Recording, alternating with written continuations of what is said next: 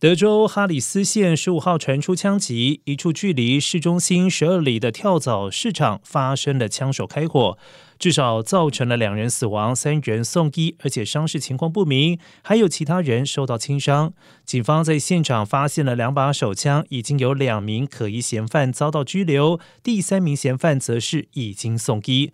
警方表示，这一次枪击可能起源于一场两个团体的争执，后来才演变成暴力事件。目前看来，伤者都是原本就涉入争执的人。就警方所知，并未波及到无辜。现场至少发现两把手枪。